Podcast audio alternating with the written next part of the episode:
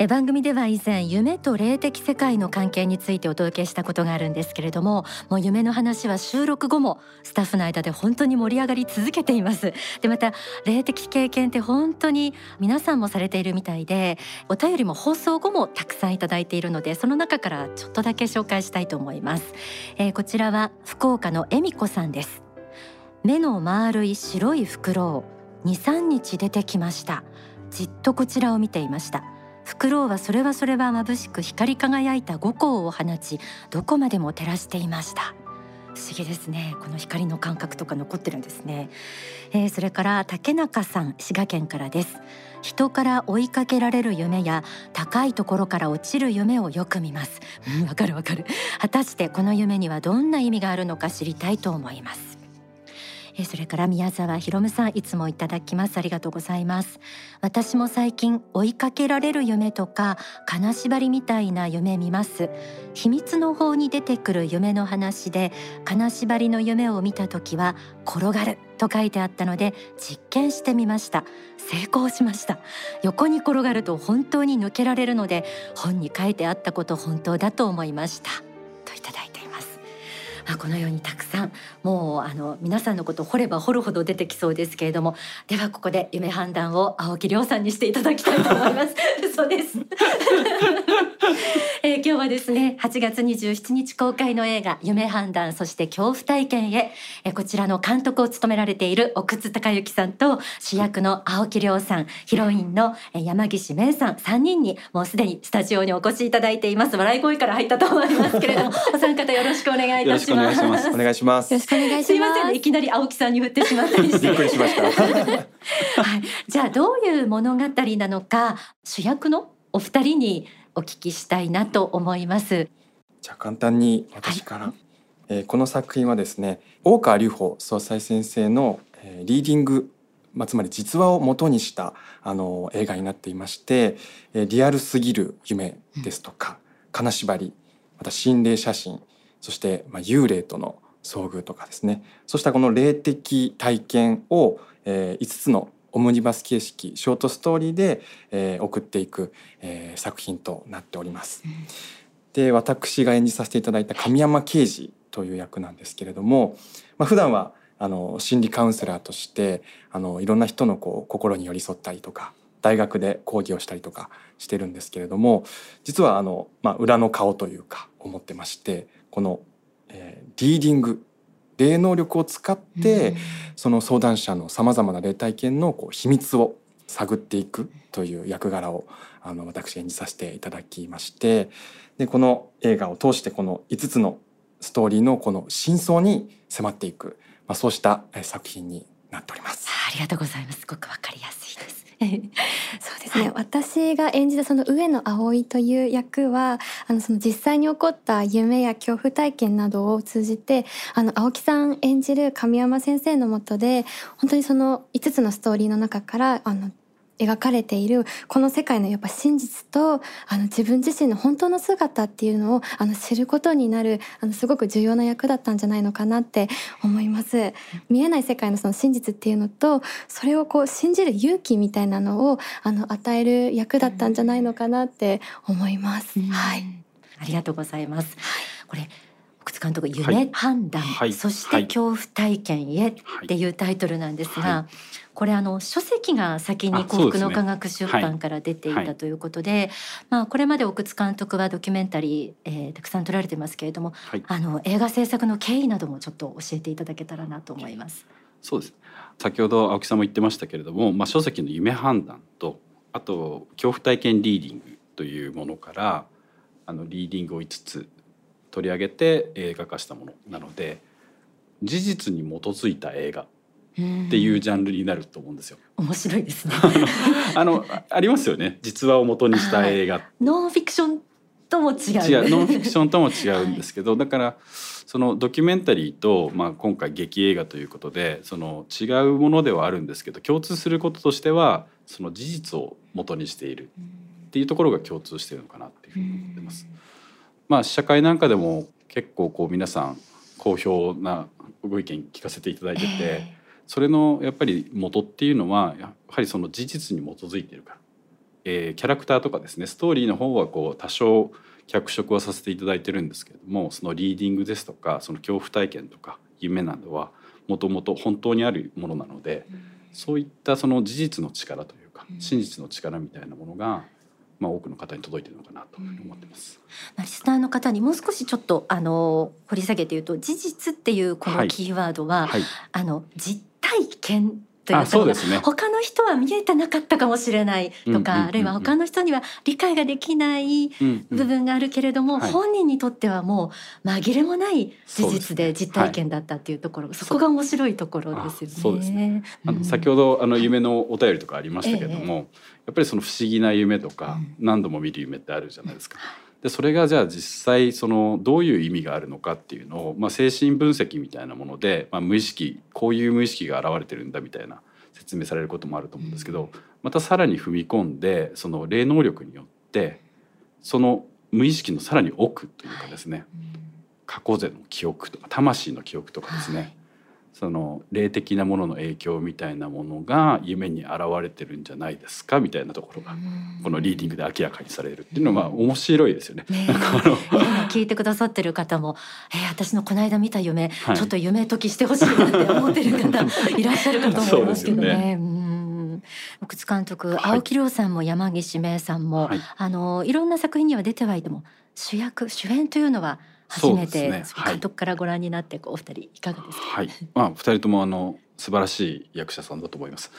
青木さんの場合はその神山刑事っていう役と青木さんっていうのは本来的には多分そんなにこう性格が似てる人ではないと思うんですけどそれをこう青木さんの中でその神山刑事っていう役に近づけていってそのなんて言うんでしょうね。内なる情熱というかそういうものを秘めたキャラクターなんだってことを青木さんがこう掴んだ時にですねなんか青木さんじゃなくてあ神山さんみたいな あの感じになっていったって。で、えー、山岸さんはそうですね上野葵とすごく似てるなんて言うんでしょう明るさとか無邪気さみたいなもの。特にその山岸さんがすごくこう感情を込めて例えば涙を流したりみたいなシーンっていうのは私も撮影中にこう一緒に泣いたりしてて なんかそういうあの魅力を持った方だなっていうのを感じてます。青木さん、はい、うん、あのなんかご自身は演じられてその見どころも含めてあのどういう感じで臨まれたのかみたいなところを教えていただけたら。そうですね。まあ、私自身もこう初めてこの作品をあの役目をいただくって話があった時に、まあ、脚本も同時にいただいたんですけれども脚本を読んで、まあ、この神山刑事という方の、まあ、キャラクターなんですけれどももちろんそのアカデミックなところに足場を置いてるので、すごく理性的で、まあ、知性的でありながら、この神秘性も同時に兼ね備えているっていうところで、こうまあ自分自身との差というか神山さんを演じる上で全然こう精神的にも届かないなっていうところを本当に背筋を凍るような 思いが最初はすごく物おじしてた部分もあったんですけれども監督やプロデューサー陣とこう話していく中で一つこうキーワードになったところが心っていう存在なんですよね。まあ、リーディングを通してその人たちの相談者とか霊の気持ちのその奥にある本当の心またそれは霊的なものっていう意味での心っていうものをこう探求していくっていうことを、まあ、神山刑事はあの、まあ、信念を持って、あの取り組んでいるんですけれども、まあ、そこに対してこう自分自身も、まあ、ある意味でその信仰者としてまた修行者として、まあ、この心というものをもっともっと探求していきたいっていう気持ちが役作りの中で深まっていったんですよね。なのでこうもちろんその神山刑事と自分っていう位置関係はすごい遠い関係ではあるんですけどその核の部分においてこの心っていうもの本当に私たち一人一人の中にあるこの心。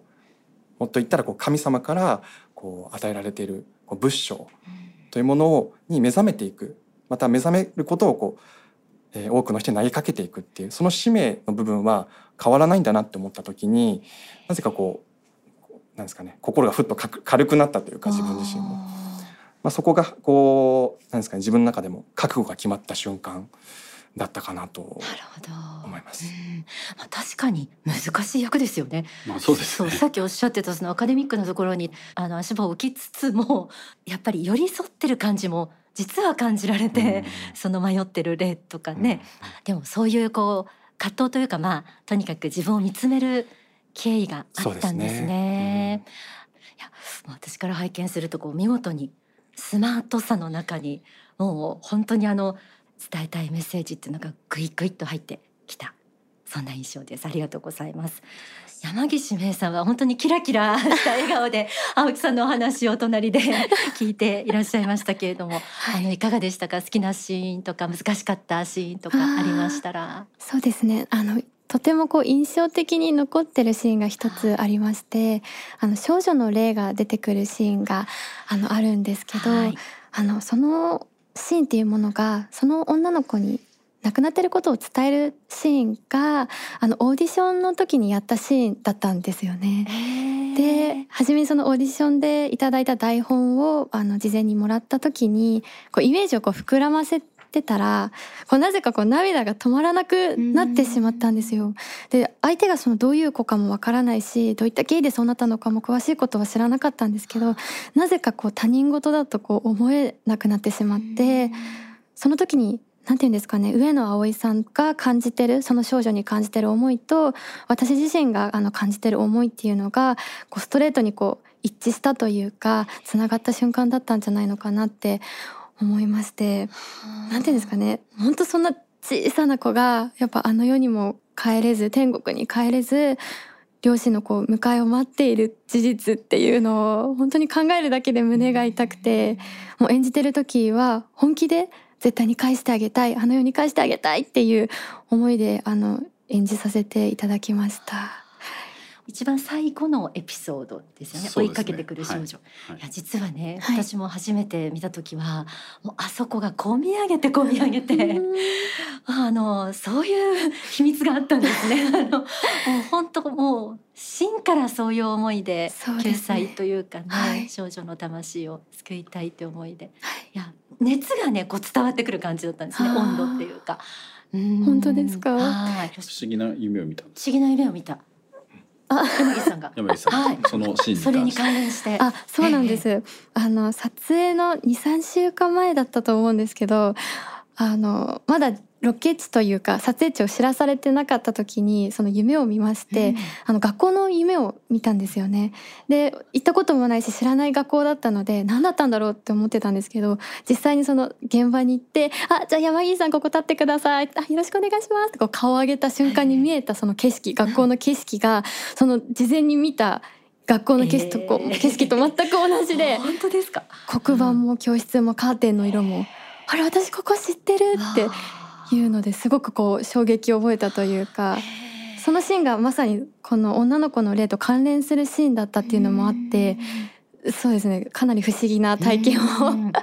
それは不思議ですね、はい。本当ですね、うん、なんか本当に山岸芽衣さんはもうスクリーンの中でピュアさとねこうひたむきな感じとなんて言うんだろう。やっぱりその人生の疑問とかそういう素朴ななんかこうえ本当なの？っていうこうにわかに信じられない世界へゆっくりこう突入していく感じのところが本当あのよく出てたなっていうそそこにあの没入できる感じでしたね。本当ですか、はいありがとうございま不す。思議な力に引っ張られてこの撮影は成り立っていたんですね。そうですね なるほど。はい、えー今日は8月27日公開予定の映画夢判断そして恐怖体験へ、えーこちらから奥津孝之監督と主演の青木亮さん、ヒロイン役の山岸芽衣さんにお話を伺っていきました。来週も、えー引き続きゲストとしてお話を伺っていきます。えーひとまず今週はこの辺でということでお三方どうもありがとうございました。ありがとうございましたありがとうございましたありがと。うございました。それではここで大川隆法総裁の説法をお聞きください。夢の中では、まあ、この世の夢も見ますけども時々ですね、えー天然色などで違った世界の夢を見ることがありますね空を飛ぶ夢とか、えー怖いものに追いかけられる夢とかですねちょっと異質な夢を見ることがあると思いますがそういう場合は大抵霊界に行ってるんですね。えー寝ている時にこうすっと抜けますけれども睡眠時に行っていることがよくあります。それからあの夜中にいつもあの世に帰って一定のところでやってる人もいます一定の仕事をあの世でもやっててあの世の人と付き合ってるような人もいるんですけども、まあ、忘れてることが多いですねただまあ親族とかと会うことは夢に見る人いるでしょうね。亡くなったお父さんだとかお母さんとかおじいさんおばあさんとか兄弟とかね。何度も何度もまあ次に何回も会うななんて言ってる人は夢の中で継続して会う人はそれは向こうで会ってるんですね。それは本当です。その通り。生きている人間でも実際はあの世には言っています、まあ、これを睡眠中に行く場合に無限境とかよく言っていますね。夢幻の境っていうのは心境の境ね境という無限境と言います、えーまあ、そんなに深いところまで行けませんので普通あの世でいう、まあ、4次元の誘拐ですね。誘拐世界の入り口付近とか、まあ、地獄界でもそんなに底辺まで行けないので、まあ、割に浅いところですね。この辺り心境が悪くて非常に追い詰められてるような人はちょっと地獄界の方にも行ってますけどあるいは誘拐あたりこの辺りうろうろしてて戻ってこれるぐらいのところあたりで、まあ、みんなちょこちょこ行ってるんですね。ただこの世では10分ぐらいでもあの世の世界はよく時間空間がないこの世的な意味での時間空間がないと私言ってますけれども その通りでしてこの世では10分しか時計的に経ってなくてもあの世ではその人の経験した量その間にどれだけのことを経験していったかということをいっぱいいろんなことを経験するとすっごい長い時間、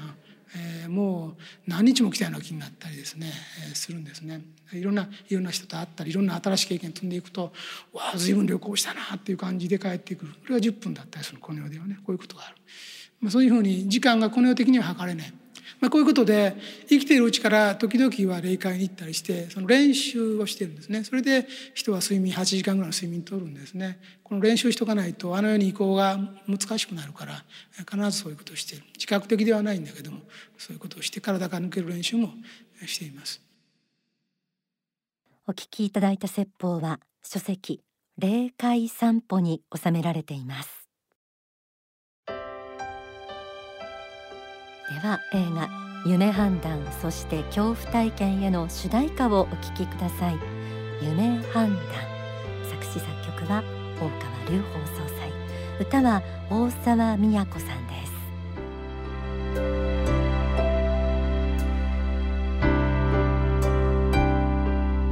安らかに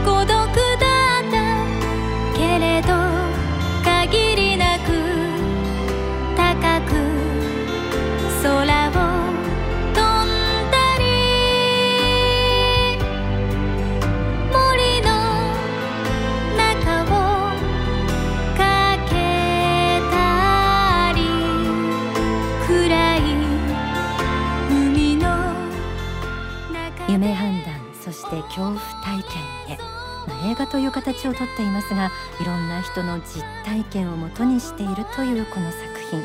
トークにも出てきたこの映画の元になった大川総裁のリーディングの模様ですが現在全国の幸福の科学の支部や商社でもご覧いただけます。またこちらは書籍にもなっています、えー、2冊発刊されています。一つが書籍夢判断。えそしてもう一つが恐怖体験リーディング呪い罰変化心の秘密を探るというタイトルです、えー、ぜひそちらも読んでみてください。またえ CM の後映画のペアチケットのプレゼントのお知らせもあります。